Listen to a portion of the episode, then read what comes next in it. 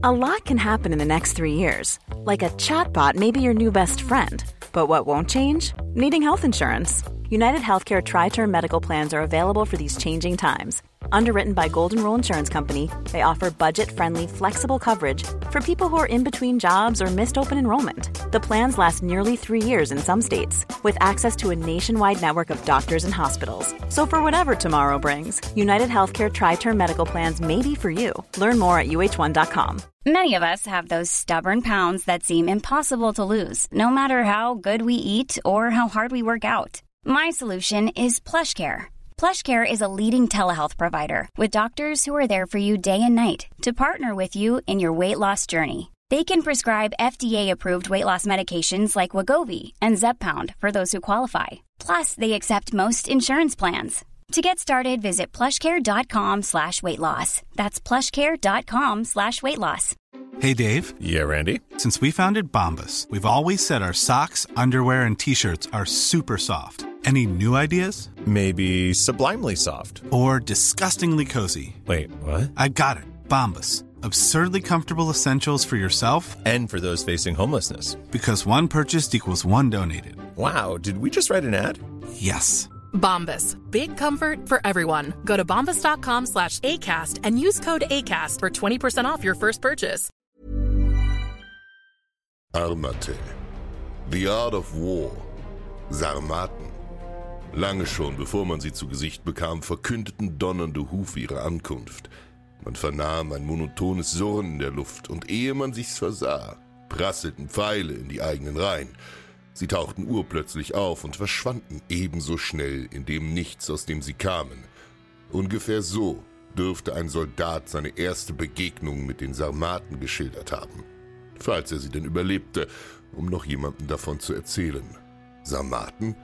Ihr habt den Namen noch nie gehört. Nicht verwunderlich.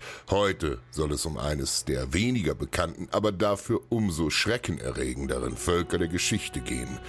Oder besser gesagt, Volksverbände. Aber immer langsam. Beginnen wir von vorn. Kapitel 1. Wer? Was? Wo? Wer sind diese Menschen? Eigentlich ganz einfach. Sarmaten sind iranische und somit indogermanische Nomadenstämme, die von lateinischen Autoren als Sarmatai bezeichnet wurden. Bei griechischen Autoren findet sich die Bezeichnung Sarmatai oder Sauromatai. Durch archäologische Forschung zwischen Don und Altai erscheinen die Sarmaten als westlicher Ausläufer mehrerer ähnlich gearteter Kulturgruppen. Zu diesen Steppenvölkern zählen auch die Masageten, Saken oder Isedonen. Sie sind im Übrigen Reiternomaden, sowie die Hunnen oder die Skythen oder viel später die Mongolen. Das Pferd nahm in ihrer Gesellschaft und Kultur eine prominente Rolle ein. Es war das Nummer 1 Fortbewegungsmittel, Statussymbol, Nahrungslieferant, teilweise hatte es auch religiösen Charakter. Es war auch in solchen Gesellschaften ein probates Zahlungsmittel, Kryptowährung mit Hufen. Bei den erwähnten Nomadenstämmen handelt es sich jedoch keineswegs um eine politische Einheit, sondern lediglich um ethnisch verwandte Stämme. Sie sind mit den Skythen verwandt und treten im späten 6. Jahrhundert erstmals in Erscheinung. Sarmaten ist also ein Sammelbegriff für viele verschiedene Stämme, die zwar verwandt waren, aber unabhängig voneinander existierten. Ähnlich wie die Begriffe Gallier oder Germanen. Der sowjetische Historiker Boris D. Grekow definierte 1947 eine Chronologie der Sarmaten. Die Sauromaten im 6. bis zum 5. Jahrhundert vor Christus, die frühen Sarmaten im 4. bis zum 2. Jahrhundert vor Christus, mittlere Sarmaten spätes 2. bis spätes 2. Jahrhundert nach Christus und die späten Sarmaten bis zum 4. Jahrhundert nach Christus. Diese Kerle wuselten also in etwa so tausend Jahre durch die eurasische Geschichte, aber heute erinnert sich kaum ein Mensch auch nur an ihren Namen. Woran liegt das? Dazu kommen wir später. Sehen wir uns das wohl wichtigste und ausschlaggebendste Merkmal eines jeden Volkes an, die Sprache. Die Sprache der Sarmaten gehörte zu den nordostiranischen Sprachfamilien. Herodot schreibt in seinen Historien, die Sauromaten sprechen die skytische Sprache, doch haben sie darin seit alters her ihre Eigenheit bewahrt, weil die Amazonen die Sprache damals, als sie mit den Skythen zusammenzogen, nicht gut gelernt haben. Griechische Inschriften in der nordpontischen Region nördlich des Schwarzen Meeres lassen verschiedene sarmatische Dialekte erkennen. Das ist auch ganz normal. Jede Sprache entwickelt regionale Dialekte, denn Sprachen entwickeln sich, wenn, dann auseinander und nicht zusammen. Je weiter die Entfernungen zwischen den Sprechern oder je schwieriger das Terrain zwischen ihnen zu durchqueren ist, desto weiter divergieren ihre Dialekte. Klingt kompliziert, ist aber ganz einfach. Wenn beispielsweise zwei Dörfer existieren, nahe beieinander und nichts weiter als eine Ebene trennt die beiden, dann werden viele Händler, Reisende oder Gelehrte von A nach B und wieder zurückgehen. So werden die Sprachen untereinander regen Austausch finden. Wenn diese Dörfer aber weiter auseinander liegen oder hohe Berge und tiefe Schluchten sie trennen, wird eben das weniger stattfinden und man wird voneinander relativ isoliert, einfach sein eigenes Ding machen. Ein Urgroßenkel ihrer Sprachfamilie, wenn man so will, den gibt es übrigens auch heute noch. Ein Relikt des No-Iranischen ist das heutige Ossetische im Georgien. Diese heute noch von 580.000 Menschen gesprochene Sprache war für die Erforschung der iranischen Völker von großer Bedeutung. Ihr glaubt gar nicht, wie schwierig es sein kann, eine ausgestorbene Sprache zu rekonstruieren. Beispielsweise haben wir verblüffend wenig Ahnung davon, wie genau Alexander der Große gesprochen hat oder gar Attila, der Hundenkönig. Die alle haben nämlich eins gemeinsam. In ihrer Sprache haben die uns nichts Brauchbares hinterlassen. Sarmaten stecken die gesamte Zeit ihrer Existenz in der Frühgeschichte fest. Urgeschichte, Frühgeschichte und Geschichte sind die drei Stadien, die es gibt. Was die bedeuten, ist ganz einfach. Urgeschichte heißt, es gibt exakt null literarische Quellen zu ihnen. Nichts wurde über sie geschrieben oder hat überlebt, weder von ihnen selbst noch von anderen Völkern. Frühgeschichte ist das Stadium, in dem sich viele Völker lange Zeit bewegen, eben auch die Sarmaten. Das bedeutet, es wurde über sie geschrieben, aber nicht von ihnen selbst. Alle Quellen, die wir zu den Sarmaten haben, stammen von den Römern oder Griechen. Sie selbst verwendeten keine Schrift und gaben alles nur mündlich weiter. Das macht die Erforschung ihrer Sprache aufgrund dessen verdammt schwer, weil man bestenfalls noch Namen aus ihrer Sprache überliefert hat. Es ist ein Jammer. Stellt es euch so vor, wie unendlich viele Geschichten, wie zahlreiche Schicksale einfach vom Dunkel der Geschichte verschluckt wurden, weil niemand sie niederschrieb. Aber sei es drum. Welche Stämme gab es denn bei den Sarmaten? Kapitel 2 Ein bunter Haufen. Die Ethnie der Sarmaten ist in einige Stammesverbände zu unterteilen. Eine genaue Lokalisierung und Abgrenzung einzelner Stämme ist aufgrund der mit dem Nomadenleben einhergehenden Wanderungen beinahe unmöglich auszumachen. Man blieb nicht still in ein und demselben Siedlungsgebiet. Waren die Ebenen abgegast oder die Flüsse trocken getrunken, zog man mit seinem Vieh weiter. Strabon berichtet von vier Stämmen. Dann, nach 600 Stadien, der schiffbare Fluss Borysthenes und in seiner Nähe ein weiterer Fluss, Hypanis, und vor der Mündung des Borysthenes eine Insel mit einem Hafen. Schifft man den Borysthenes 200 Stadien stromaufwärts, dann ist dort eine Stadt mit demselben Namen wie der Fluss, Sie wird Olbia genannt. Ein großer Handelsplatz, eine Gründung der Milesier. Das ganze Land, das oberhalb des genannten Zwischenraumes zwischen Borysthenes und Istros liegt, besteht erstens aus der Einöde der Geten und dann kommen die Tyrgeten. Nach ihnen die azygischen Sarmaten, die sogenannten Basileer und die Urger.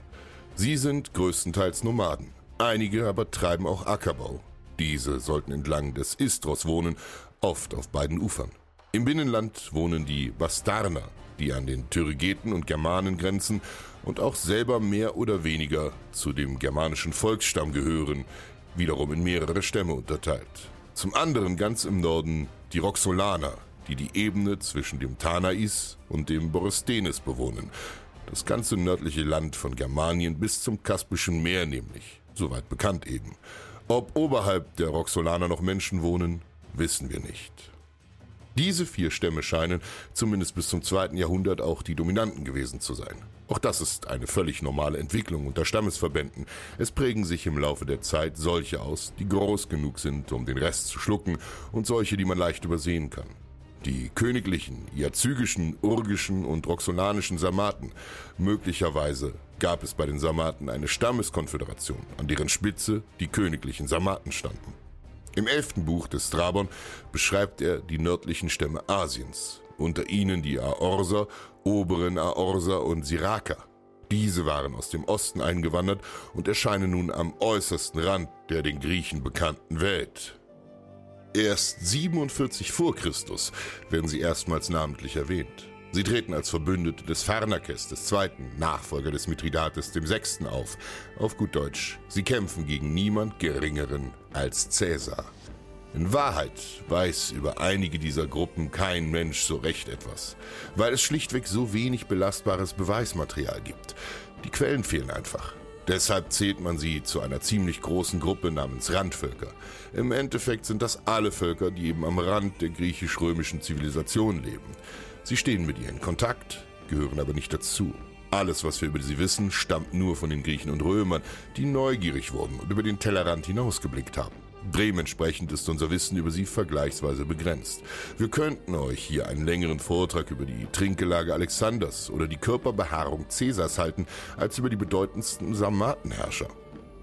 Das ist kein Scherz. Über Cäsars Geheimratsecken und seine Epiliergewohnheiten wurde so einiges geschrieben. Aber äh, dazu vielleicht ein anderes Mal. Und einige Behauptungen sollte man mit einem Korn Salz nehmen. Man sollte nie vergessen, dass viele Leute, die über Reiternomaden schreiben, nie einen Fuß in deren Lebensraum gesetzt haben. Nehmen wir Ammianus Marcellinus als Beispiel. Ein altgedienter spätrömischer Militär, der in den 390er Jahren nach Christus seinen Ruhestand genießt und nebenbei ein gewaltiges Werk über die Hunnen schreibt, die zu seiner Zeit Europa terrorisierten.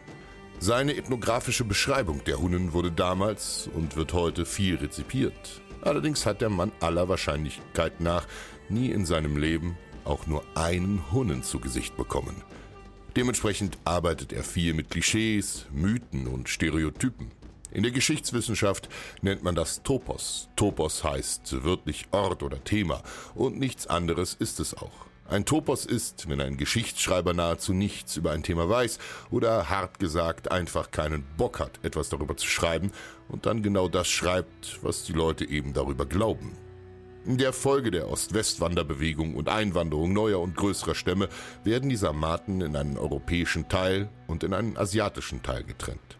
Die später in der Völkerwanderung auftretenden Alanen sind ein Zusammenschluss der Orser und Siraker. Das klingt kompliziert und ganz ehrlich, das ist es auch. Bei diesen Reiternomaden sind Kulturen und Verbände weitaus fließender als bei den sesshaften Gesellschaften. Gruppen finden schneller zusammen und brechen auch leichter wieder auseinander. Alles geschieht, salopp gesagt, wie im Zeitraffer. Es geht drunter und drüber. Allein wo sie lebten und siedelten, ist wie gesagt schwer zu fassen. Etwas mehr wissen wir darüber, wie sie lebten. Kapitel 3 Gesellschaft und Lebensweise bei den Sarmaten scheint eine weitgehend egalitäre Kriegergesellschaft existiert zu haben. Menschen hatten vergleichsweise viele Rechte und Freiheiten. Vor allem Frauen. Auch das ist typisch für Reitervölker. Frauen kommen bei ihnen besser weg als bei den sesshaften Völkern. Das sollten wir über Rom und Griechenland nie vergessen. Für heutige Verhältnisse waren diese Gesellschaften saumäßig frauenfeindlich. Es waren mehr Pferde als Frauen römischer Konsul. Bei den Sarmaten hingegen sind Frauen weitgehend rechtlich gleichgestellt. Sie genießen höheres Ansehen und mehr Mitspracherecht und es wird sogar berichtet, dass in einigen Stämmen den Frauen das Kämpfen beigebracht wurde. Aber dazu hört ihr in der nächsten Folge mehr. Wahrscheinlich gab es zu jeder Zeit Stammesführer. Einige werden auch als Könige bezeichnet. König dürfte ein behelfsmäßiger Begriff der Autoren gewesen sein. Häuptlinge träfe es wahrscheinlich eher. Sie fungierten mehr als ein Primus inter pares in ihrem Stamm. Sie mussten sich ihre Position durch Führungsqualitäten, eine Portion Charisma und Erfolg im Kampf erarbeiten und sich dadurch legitimieren. Das waren keine Gesellschaften, die die Blutlinie ehrten und damit das Erbrecht sonderlich hoch einschätzten, gerade wenn es um Führung ging. Man musste den Leuten schon einen Grund geben, warum sie einem folgen sollten. Die archäologischen Funde lassen Schlüsse auf die Eliteschicht der Sarmaten zu. Zahlreiche Hügelgräber, sogenannte Kurgane, das ist russisch für Hügel, dieses Wort kommt ursprünglich aus dem Türkischen, wurden freigelegt, unter denen die frühesten ins 6. Jahrhundert vor Christus zu datieren sind. Viele dieser Gräber weisen Reste von Asche oder Holzkohle auf. Dies könnte ein Hinweis für die zeremonielle Bedeutung des Feuers sein. Für Handelskontakte mit benachbarten Kulturkreisen sprich das wertvolle Grabinventar, welches von Importen dominiert wird. Sie haben also nicht nur geraubt, sie haben auch gehandelt. Die Männergräber sind reichlich mit Waffen ausgestattet. Das Inventar reicht von Köchern und Pfeilen über Schwerter, Dolche, Lanzen bis hin zu Schuppenpanzern und Helmen. Die große Bedeutung des Pferdes findet seine Repräsentation in der Bestattung von Pferden in Kriegergräbern. Zumeist findet sich zumindest ein Pferdegeschirr neben den Toten. In den Frauengräbern sind üblicherweise Schmuckgegenstände wie Ringe und Ketten. In einigen wenigen Gräbern wurden jedoch auch Steinaltäre, Bronzekessel und wiederum Pfeile und Köcher sowie Pferdegeschirre gefunden. Diese Grabbeigaben deuten auf eine gehobene soziale Stellung hin, die zumindest teilweise Herodots Gütenexkurs bestätigt. Seitdem führten die Sauromaten Frauen die alte Lebensweise. Sie reiten zur Jagd mit und ohne Männer, ziehen in den Krieg und tragen die gleiche Kleidung wie die Männer. Vom 6. bis zum 4. Jahrhundert vor Christus finden sich bei ca. einem Fünftel aller Frauengräber solche Beigaben. Die besondere Stellung der Frau scheint auch den Griechen bekannt gewesen zu sein. Bekamen sie doch den Beinamen Gynaiko Krataumenoi, die starken Frauen. Zu den Ehesitten der Sarmaten ist eine weitere Stelle bei Herodot noch ganz spannend. Hören wir rein. A lot can happen in three years, like a chatbot may be your new best friend. But what won't change? Needing health insurance. United Healthcare Tri Term Medical Plans, underwritten by Golden Rule Insurance Company, offer flexible, budget friendly coverage that lasts nearly three years in some states. Learn more at uh1.com. There's never been a faster or easier way to start your weight loss journey than with PlushCare. PlushCare accepts most insurance plans and gives you online access to board-certified physicians who can prescribe FDA-approved weight loss medications like Wigovi and Zepbound for those who qualify. Take charge of your health and speak with a board-certified physician about a weight loss plan that's right for you. Get started today at plushcare.com slash weight loss. That's plushcare.com slash weight loss. plushcare.com slash weight loss. Bei ihrer Verheiratung besteht folgende Sitte. Nicht er darf eine Jungfrau heiraten, bevor sie nicht einen Feind getötet hat. Manche werden alt und sterben, ohne sich zu vermählen, weil sie das Gesetz nicht erfüllen können. Inwiefern das Gesetz tatsächlich Anwendung fand, lässt sich allerdings nicht genau sagen. Die Wirtschaft der Sarmaten war ursprünglich ausschließlich von nomadischer Natur. Der Geschichtsschreiber Strabon berichtet davon. Die aus Filz hergestellten Zelte der Nomaden sind auf den Wagen befestigt, auf denen sie wohnen. Um die Zelte weitet das Vieh, von dessen Milch, Käse und Fleisch sie sich ernähren. Sie folgen den Herden, indem sie immer von einem Ort, wo Gras wächst, zum anderen ziehen. Im Winter in den Sümpfen und den Majotischen See, im Sommer auch in den Ebenen. Die wichtigste Grundlage des nomadischen Lebens in wirtschaftlicher wie militärischer Hinsicht werden von Strabon kurz charakterisiert. Ihre Pferde waren zwar klein, jedoch schnell und ausdauernd. Sie ritten also auf zähen Ponys mit beeindruckender Konstitution. Von diesen erhielten sie auch wertvolle Ressourcen für den täglichen Bedarf, sei es Nahrung, Häute oder Haar. Kapitel 4 Geschichte Die ersten Zeugnisse über die Sarmaten sind von Herodot überliefert, also im 5. Jahrhundert vor Christus, der in seinem Skythenexkurs im vierten Buch seiner Historien auf sie eingeht. In seiner Erzählung treten sie um 513 vor Christus in der Vorgeschichte der Perserkriege auf, als sie den Skythen zur Abwehr der persischen Streitmacht unter Dareios I. zur Seite standen. In diesem Feldzug versagt Dareios, der sonst als militärisch überaus fähig galt, fatal. Er schickte sein großes Heer in die schier unendlichen Weiten der Eurasischen Steppe, um den plündernden und reitenden Skythen Einhalt zu gebieten. Doch sie stellten sich nicht zum Kampf. Sie kennen das riesige Gebiet so gut und sind durch ihre berittene Lebensweise dermaßen mobil, dass ihnen einfach nicht nachzukommen ist. Und wenn sie sich einmal stellen, dann zu ihren Bedingungen, an einem Ort und Zeitpunkt ihrer Wahl. Klingt unangenehm für Dareios Truppen, hä? War es auch. Der griechische Autor Herodot lokalisiert die Sarmaten zwischen dem Tanais, das ist der heutige Don, und dem Araxes oder Oarus, das ist die heutige Wolga.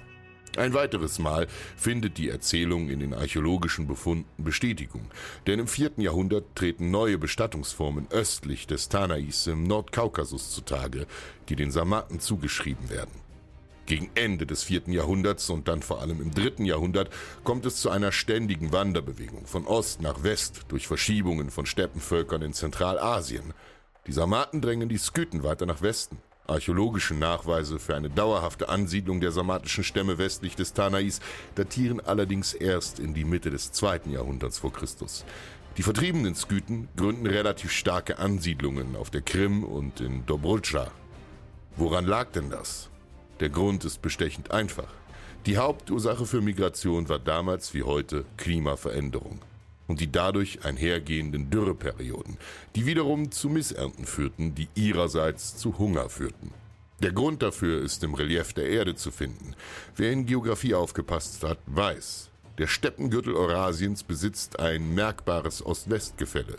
Durch dieses Gefälle ist der Osten trockener und öfter von Dürren heimgesucht als der Westen. Ergo müssen Reitervölker wegen ihrer massiven Pferdehorden immer wieder, ob sie es wollen oder nicht, nach Westen hin ausweichen, um nicht zu verhungern. So auch die Sarmaten. Vermutlich trieben sie nicht irgendwelche Machtbestrebungen oder die Ambition nach Eroberung in die uns bekannten Gefilde, sondern schlichtweg der Hunger.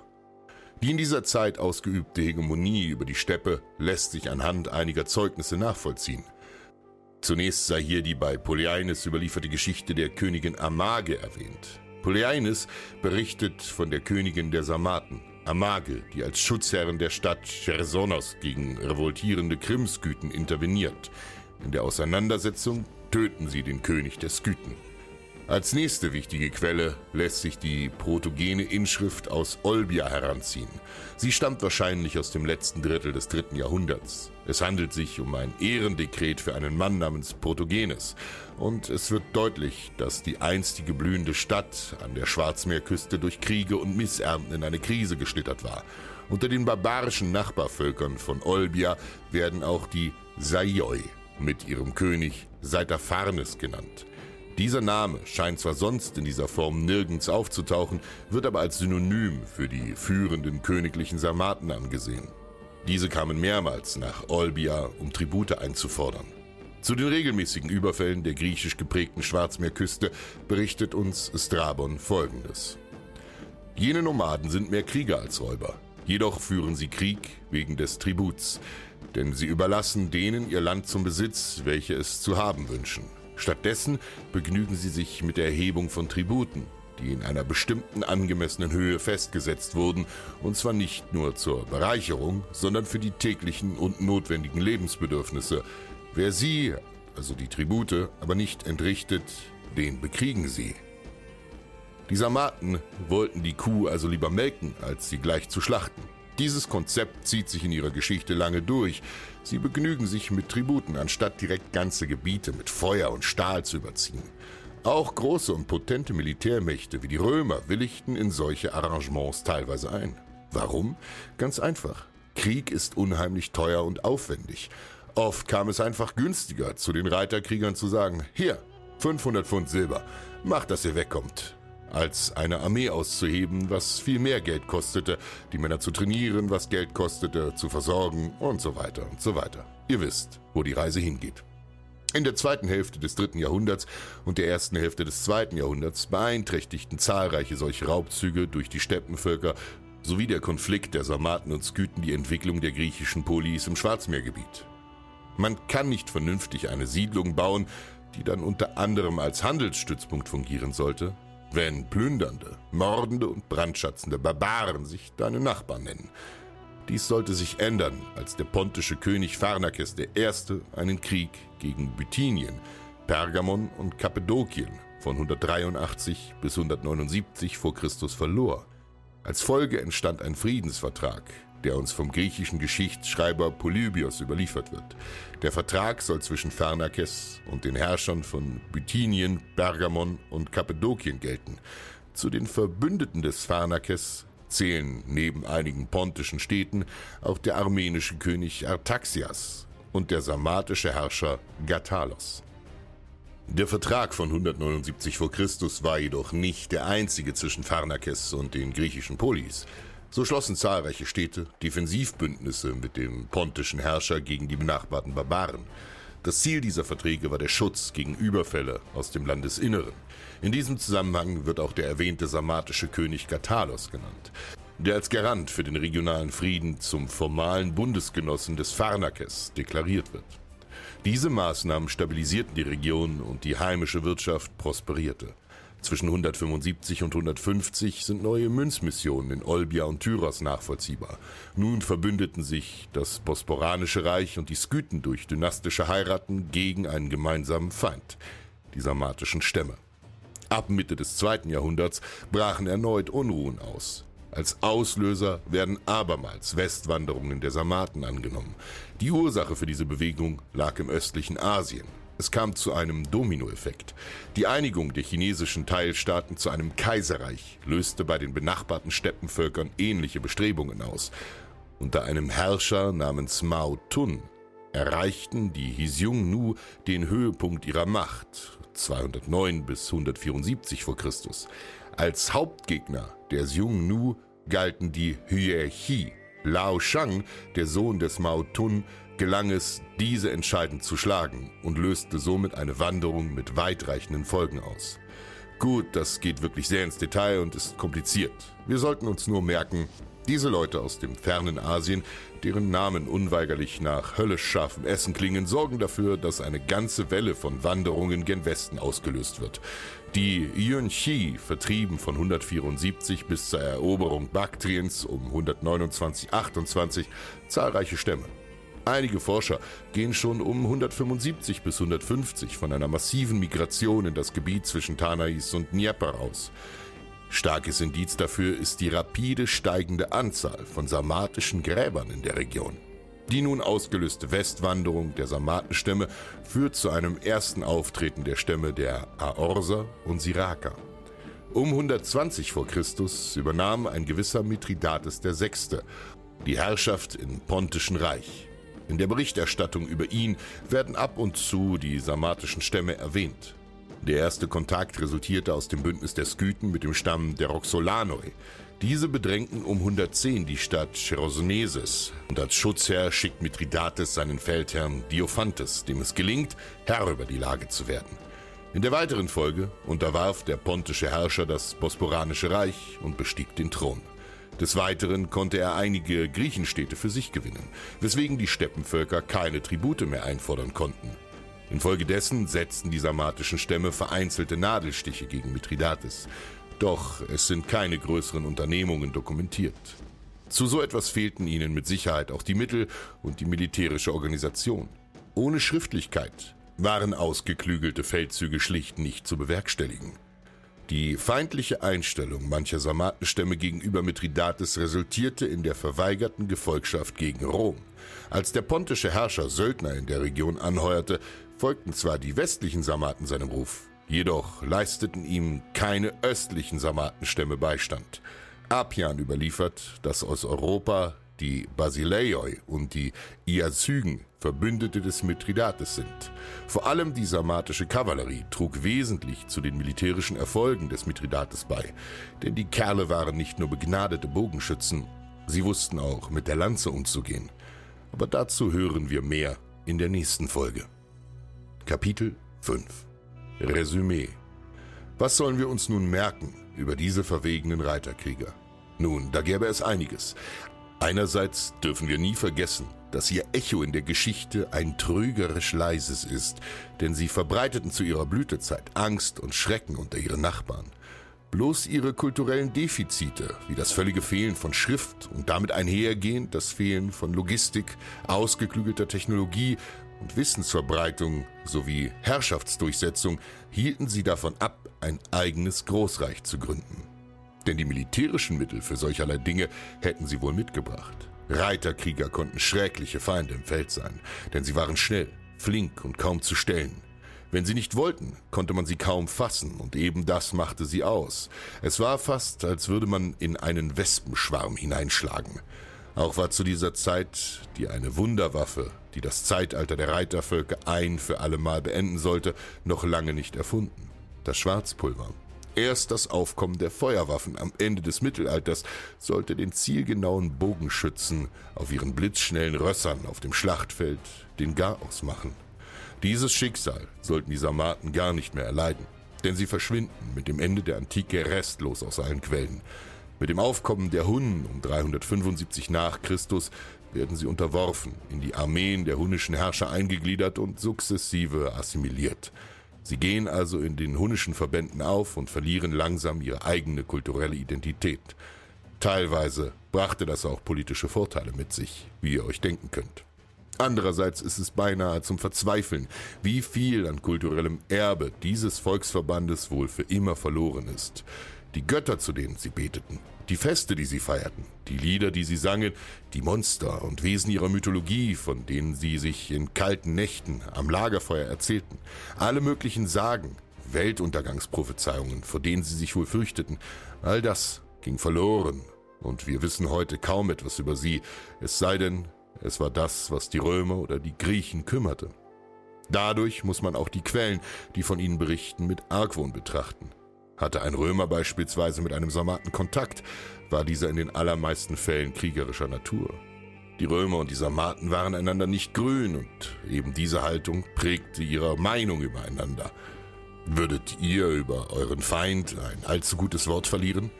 Die Menschen damals auch nicht. Also werden die Sarmaten, wie viele andere Reiternomaden, gerne sehr negativ gefärbt und als äußerst barbarisch dargestellt. Dabei sollte man nie vergessen, dass sie, bevor sie Krieger oder Reiter oder Plünderer waren, eines waren. Menschen aus Fleisch und Blut. Und was lernen wir daraus? Ein Mann ist erst reich, wenn ein anderer seine Taten niederschreibt.